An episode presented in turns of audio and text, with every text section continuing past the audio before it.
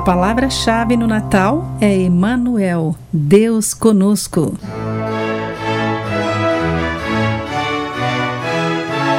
Olá, bem-vindo à nossa meditação de encorajamento Pão Diário do Dia. Hoje vou ler o texto de Jennifer Benson Schultz com o título Esperança nele.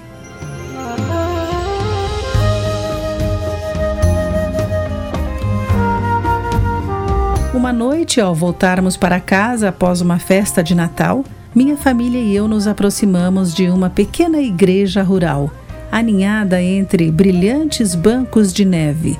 À distância, podemos ver sua ornamentação natalina. Cordões de luzes brancas formavam a palavra esperança em letras maiúsculas.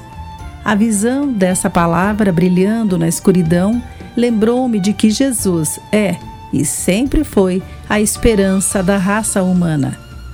Antes de Jesus nascer, as pessoas esperavam pelo Messias, aquele que carregaria seus pecados nos ombros e intercederia por elas junto a Deus, de acordo com Isaías 53:12.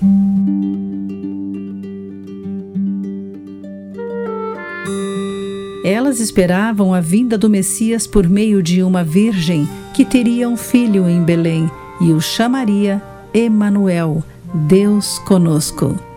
Na noite em que Jesus nasceu, a esperança deles se concretizou, de acordo com Lucas, capítulo 2, versículos entre 1 e 14. Embora não estejamos mais esperando por Jesus na forma de um bebê, ele ainda é a fonte da nossa esperança aguardamos a sua segunda vinda, de acordo com Mateus 24:30. Aguardamos com expectativa o lar celestial que ele está preparando para nós, conforme João 14:2. E sonhamos em viver com ele em sua cidade celestial, conforme 1 Tessalonicenses 4:16.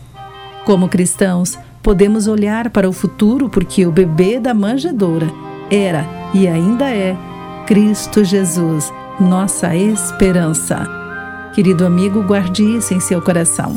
Aqui foi Clarice Fogaça com mais uma meditação Pão Diário.